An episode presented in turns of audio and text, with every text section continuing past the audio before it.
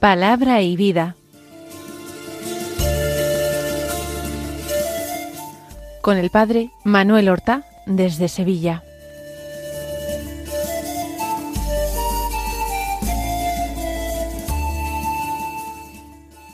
En el nombre del Padre y del Hijo y del Espíritu Santo. Amén. Alabados sean Jesús y María. Muy buenos días, queridos amigos, oyentes de Radio María y seguidores del programa Palabra y Vida. Hoy es el sábado de la vigésimo novena semana del tiempo ordinario. Un sábado que es 28 de octubre y en él la Iglesia celebra la fiesta de dos santos apóstoles, de San Simón y de San Judas. Simón es el llamado Simón el cananeo o Simón el celotes. Cananeo no quiere decir de Canaán, que era el nombre que se le daba a Palestina antes del asentamiento de las doce tribus, sino que seguramente es natural de Caná de Galilea. Simplemente esto. A veces se dice celotes, pero tampoco, como con mucha frecuencia se dice, quiere decir esto que perteneciera a ese grupo de celotes que se empleaba con una violencia criminal contra los romanos. Difícilmente Jesús podría haber aceptado como apóstol a alguien buscado por la ley, por sus crímenes, con un temperamento de tal manera violento. Celote era el nombre que se le daba en general a las personas celosas por la ley, muy observantes de la ley, personas muy religiosas, casi siempre fariseas del, del grupo fariseo. Esos eran los verdaderos celotes o celosos por la ley. En cuanto a Judas, se le da el nombre de Tadeo y también se le llama el hermano del Señor. Todo nos lleva a la conclusión de que procedía de Nazaret, seguramente formaba parte de esa parentela de Jesús, de ese grupo de los hermanos de Jesús, que en ocasiones aparece en el Evangelio, por ejemplo, acompañando a la Santísima Virgen para ver a Jesús, para hacerle una visita. Tu madre y tus hermanos están ahí y te esperan. O ese grupo de hermanos de Jesús que es mencionado de una forma negativa para decir que eh, creer que estaba Jesús el loco y tratar de impedirle que él fuera a Jerusalén a celebrar la fiesta. Entre estos hermanos de Jesús, con toda seguridad, se encontraba Santiago el menor, y tal vez Judas, Tadeo, era hermano de Santiago el menor, o tal vez primo de Santiago el menor, y a su vez ellos primos de Jesús. Lo cierto es que en el Oriente cristiano sus fiestas se celebran en distintos días, mientras que en Occidente, en la liturgia romana, su fiesta se celebra, siempre se ha celebrado el mismo día. Hay, por tanto, lecturas propias. La primera lectura de esta fiesta es de la carta a los Efesios. Es del capítulo segundo, los versículos diecinueve al veintidós. Solo cuatro versículos que dicen así. Hermanos, ya no sois extranjeros ni forasteros, sino que sois ciudadanos de los santos y miembros de la familia de Dios. Estáis edificados sobre el cimiento de los apóstoles y profetas, y el mismo Cristo Jesús es la piedra angular. Por él todo el edificio queda ensamblado y se va levantando hasta formar un templo consagrado al Señor. Por él también vosotros os vais integrando en la construcción, para ser morada de Dios por el Espíritu. Pues de nuevo en este hermoso texto de eh, la carta a los Efesios, San Pablo utiliza con mucho acierto imágenes. Imágenes que le sirven para hablar del misterio de Dios. Imágenes que le ayudan a realizar la revelación que él está encargado de transmitir. Son imágenes brillantes que sirven también para la oración y contemplación. La imagen que utiliza en este corto texto es la imagen de la construcción, y en este caso de la construcción de un templo. Dice, hermanos, ya no sois extranjeros, sino forasteros, sois ciudadanos de los santos. ¿A qué se refiere Pablo?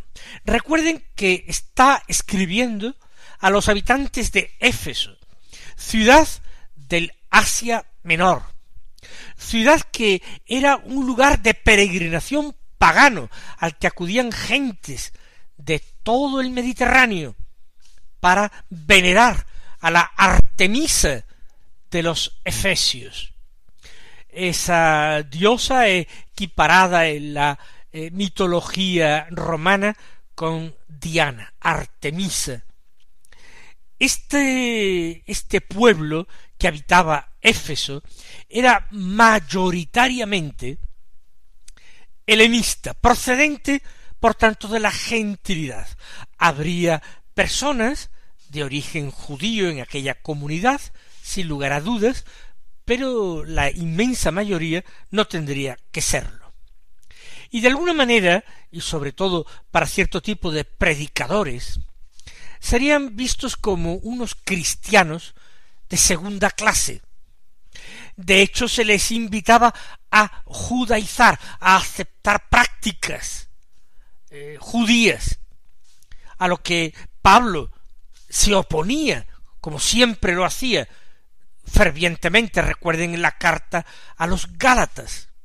¿De qué sirve, estúpidos Gálatas, haber aceptado la gracia de Cristo y su libertad si ahora queréis someteros a una ley que no podéis cumplir vosotros, aunque queráis? Pues bien, vosotros no sois extranjeros ni forasteros, ni muchísimo menos. En Cristo y en su Iglesia no hay forasteros, no hay extranjeros, hay hermanos. Vosotros sois ciudadanos de los santos, es decir, conciudadanos de los santos. Sois, por el bautismo, miembros de pleno derecho de este nuevo pueblo de Dios, de esta comunidad de salvación que es la Iglesia, sois miembros de la familia de Dios. Porque la Iglesia es esto, la familia de Dios. Nuestra gran familia, la familia de Dios, en la que el Padre es el del cielo. Estáis, continúa Pablo diciendo, edificados sobre el cimiento de los apóstoles y profetas. Edificados porque todo edificio espiritual también necesita cimientos. Recuerden ustedes la parábola de Jesús. Jesús ponía una parábola en la que se decía que un hombre edificó su casa sobre arena. Era necio, era inexperto, poco previsor. Soplaron los vientos, salieron de su curso las aguas, chocaron contra aquella casa y la casa se desplomó porque no tenía cimientos sólidamente apoyados, sino que estaban en un suelo movedizo como es la arena. Mientras que ponía la comparación, por el contrario, del hombre prudente que edificó su casa sobre roca apoyó los cimientos sobre una superficie inamovible, sólida, fuerte. Y a pesar de que soplaran los vientos y cayeran las lluvias y se saliera el río de cauce y diera contra la casa, la casa resistió porque estaba cimentada, construida sobre roca. Este pueblo de Dios está bien edificado, bien construido, porque está construido sobre el cimiento de los apóstoles y profetas. Los apóstoles son los elegidos por Jesús para edificar la iglesia. Son los doce, también lo es Pablo por designio de Dios. Sobre la fe de los apóstoles, no sobre la débil persona de unos hombres, sino sobre la fe inconmovible, la fe llena de amor y de entrega a Jesucristo de los apóstoles y de los profetas. ¿Y a qué se refiere? A estos testigos valientes de Dios en el Antiguo Testamento. Estos hombres que entregaron sus vidas como testimonio de la verdad. Aquellos que conocemos en la Biblia porque dejaron escritos, y aquellos otros, muchísimos más, que no escribieron quizás sus profecías, pero sufrieron persecución por su fidelidad. El último de los cuales fue el precursor Juan Bautista, el mayor de los profetas, el mayor de los nacidos de mujer, según la expresión usada por Jesús. Por tanto, los efesios no tienen nada que temer. Ellos son miembros de la familia de Dios, no son forasteros, no son advenedizos. Y el edificio de su fe, su iglesia, su comunidad, está asentada, está construida sobre una buena base, está construida sobre el cimiento de los apóstoles y profetas. Más aún, dice Pablo, el mismo Cristo Jesús es la piedra angular, la piedra de clave del edificio, la que da solidez, sentido, unión, la que conjuga todas las fuerzas, las distribuye y armoniza. La piedra angular es Cristo Jesús. Por él, por Cristo, todo el edificio queda ensamblado, es decir, todo el edificio queda bien trabado, porque acudiendo a otra imagen, ya lo sabemos, todos somos miembros de un mismo cuerpo del cuerpo de Cristo, del cuerpo místico de Cristo, de tal manera que Él da la unidad a todo el cuerpo y lo gobierna como cabeza, pero Él es también piedra angular que ensambla todas las piedras que se han levantado. El edificio por Cristo queda ensamblado y se va levantando, porque su construcción es paulatina, es una construcción día tras día, se va levantando hasta formar un templo consagrado al Señor. Eso es la iglesia. La iglesia es casa de Dios, la iglesia es templo del Espíritu.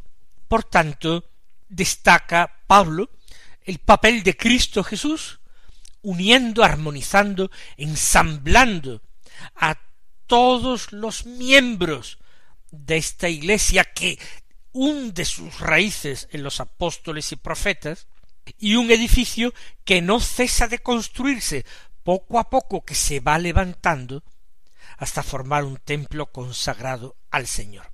Y termina afirmando, por él, templo consagrado al Señor no tiene por qué referirse directamente a Cristo.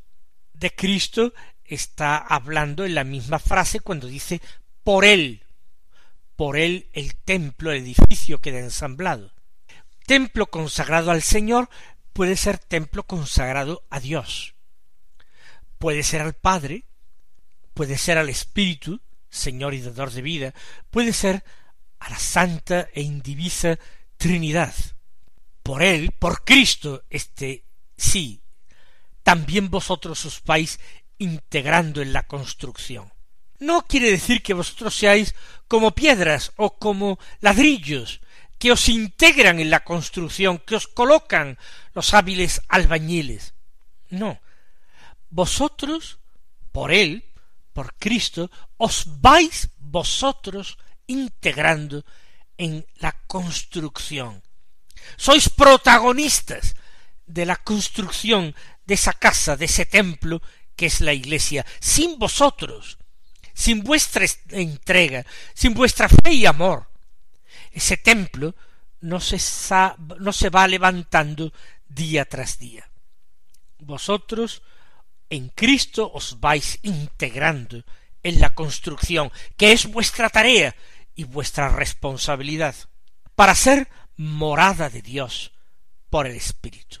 Pedimos al Señor por intercesión de estos dos santos apóstoles que nos conceda la gracia de construir cada día con nuestra fe, con nuestra fraternidad y con nuestras buenas obras la Iglesia. Le pedimos la gracia de aceptar a Cristo como clave angular de nuestra propia vida, aceptar a Cristo como aquel que me ensambla para siempre con mis hermanos más allá de las diferencias, para que de esta manera seamos y nos constituyamos en morada de Dios por el Espíritu.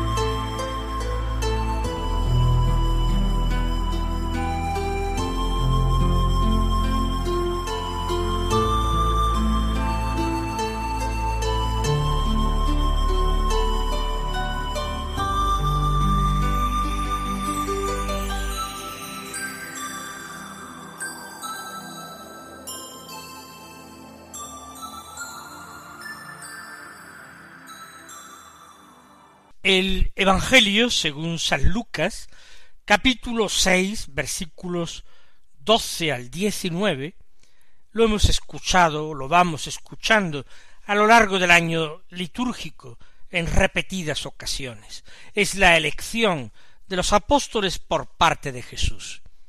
En aquel tiempo subió Jesús a la montaña a orar y pasó la noche orando a Dios.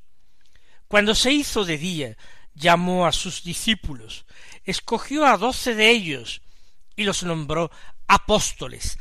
Simón, al que puso de nombre Pedro, y Andrés, su hermano, Santiago, Juan, Felipe, Bartolomé, Badeo, Tomás, Santiago Alfeo, Simón, apodado el Celotes, Judas, el de Santiago, y Judas Iscariote, que fue el traidor. Bajó del monte con ellos y se paró en un llano, con un grupo grande de discípulos y de pueblo, procedente de toda Judea, de Jerusalén y de la costa de Tiro y de Sidón. Venían a oírlo y a que los curara de sus enfermedades. Los atormentados por espíritus inmundos quedaban curados y la gente trataba de tocarlo, porque salía de él una fuerza que los curaba a todos. En este texto nos fijamos, en primer lugar y sobre todo, en que el evangelista San Lucas, el evangelista de la oración, nos dice que Jesús pasó la noche orando a Dios en la montaña antes de elegir a sus apóstoles. ¿Por qué? Porque él no escogió, como contrariamente se dice muy a menudo, a sus amigos como apóstoles. Escogió discípulos y de entre ellos doce que entendió que el Padre quería que fueran sus compañeros. Él no eligió las personas que podrían agradarle más como apóstoles. Él tenía, por ejemplo, mucha amistad con Lázaro de Betania, el hermano de Marta y de María. Pero ese no fue llamado al apostolado.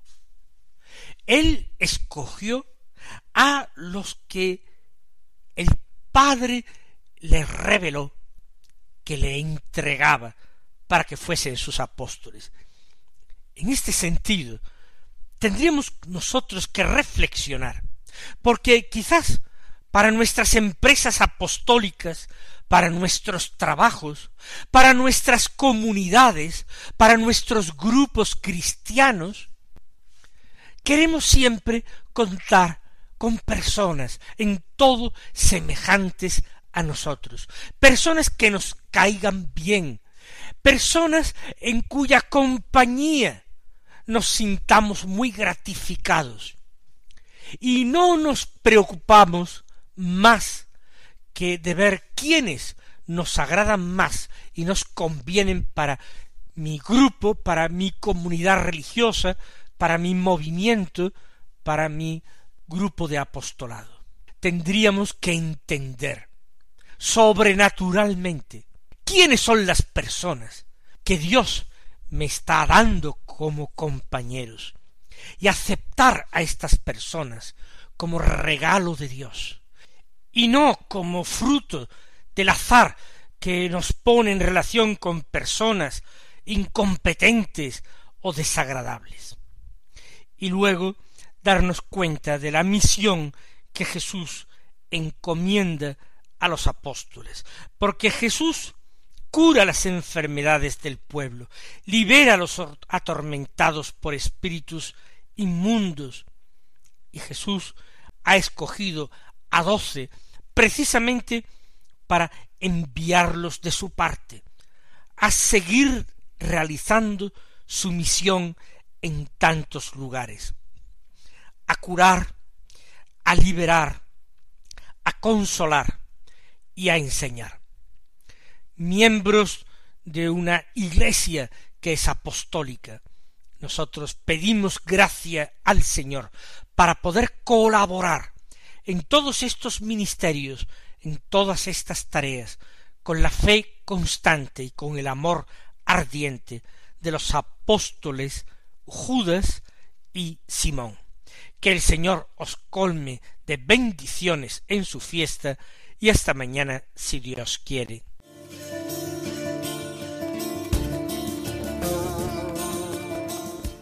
Han escuchado en Radio María Palabra y Vida, un programa que dirige el Padre Manuel Horta.